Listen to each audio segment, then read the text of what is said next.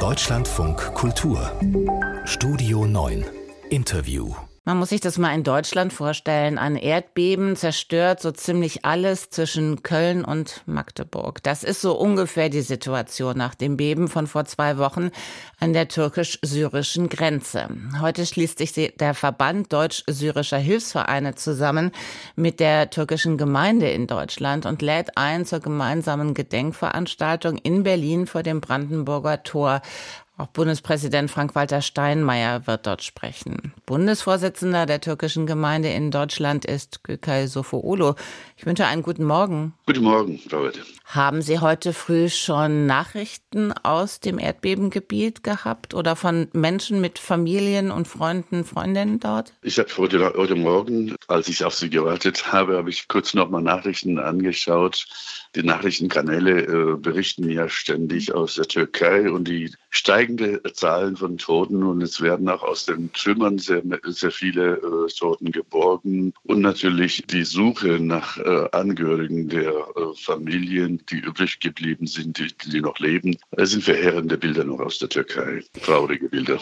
Seit zwei Wochen versuchen Sie und andere Mitglieder der türkischen Gemeinde in Deutschland Hilfen für die Menschen in den betroffenen Erdbebengebieten zu organisieren. In welcher Form passiert das? Es passiert in vielen Formen. Das ist natürlich erste Hilfe. Ich muss äh, den türkischen Vereinen alle von, von Moschee bis Gemhäuser, von kleinen Vereinen wirklich Danke sagen. Also mit einer großen Mühe versuchen alle möglichen äh, Güter in die Türkei zu senden, die jetzt dort gebraucht werden.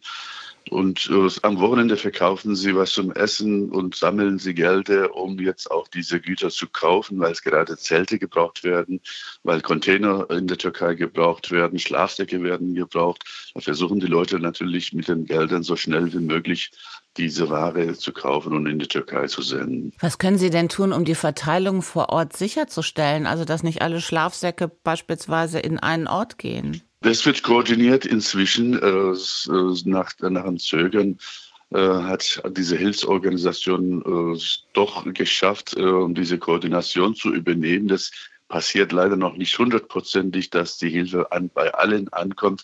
Aber größtenteils kommen die Güter an. Zum Beispiel höre ich, dass gerade Nahrungsmittel überall äh, vorhanden sei und dass jetzt dringend Container äh, und Zelte, also feste Zelte gebraucht werden. Wie wichtig sind persönliche Patenschaften? Sie haben ja schon mal solche Erfahrungen machen müssen nach dem Beben von 1999. Das ist wichtig, gerade die Patenschaften, weil wir denken, dass diese Erdbeben in zwei, drei Monaten, sogar in zwei, drei Jahren äh, nicht zu, zu bearbeiten sind. Deswegen braucht man, äh, brauchen die Menschen vor Ort langfristige Hilfen so wie Sie gesagt haben, wir hatten 1999 äh, diese Erfahrung, dass Menschen bis vier, fünf Jahre sogar äh, versucht haben, über Patenschaften einzelnen Personen zu helfen. Genau in dieser Zeit ist es auch wichtig, äh, solche Überlegungen nochmal zu erwägen. Tun Deutschland und die Türkei gerade genug, damit die Hilfen auch schnell ankommen? Ich denke, die Hilfe wird viel genug äh, sein. Äh, aber was aus Deutschland, aus Europa für Hilfen in die Türkei transportiert werden mit LKWs, mit Flugzeugen, das ist erstmal sehr gut. Aber wie gesagt, das äh, muss anhalten. Das braucht noch mehr Zeit. Die Menschen brauchen noch mehr Hilfe in jeder Hinsicht. Äh, und da geht es natürlich auch darum, dass die Menschen, die jetzt äh, geborgen sind oder lebend, äh, dass sie auch versuchen, eine gewisse, gewisse Stabilität nochmal zu erreichen. Es sind sehr viele in die andere Städte gegangen und jetzt geht es darum, dass die Menschen auch nach Deutschland kommen können, zu ihren Angehörigen. Genau, Sie haben ja schon kurz nach dem Erdbeben eine erleichterte Visavergabe gefordert, weil eben viele türkischstämmige Menschen in Deutschland gerne betroffene Verwandte übergangsweise aufnehmen würden. Die Politik hat das auch zugesichert. Läuft das inzwischen so, wie Sie sich das erhofft haben, wie Sie sich das vorgestellt haben? Hm, es äh, wurde zwar verkürzt, diese Visa-Beantragungszeit, äh, aber die Unterlagen, die jetzt die Regierung und die Behörden verlangen, sind teilweise viel mehr als, als damals.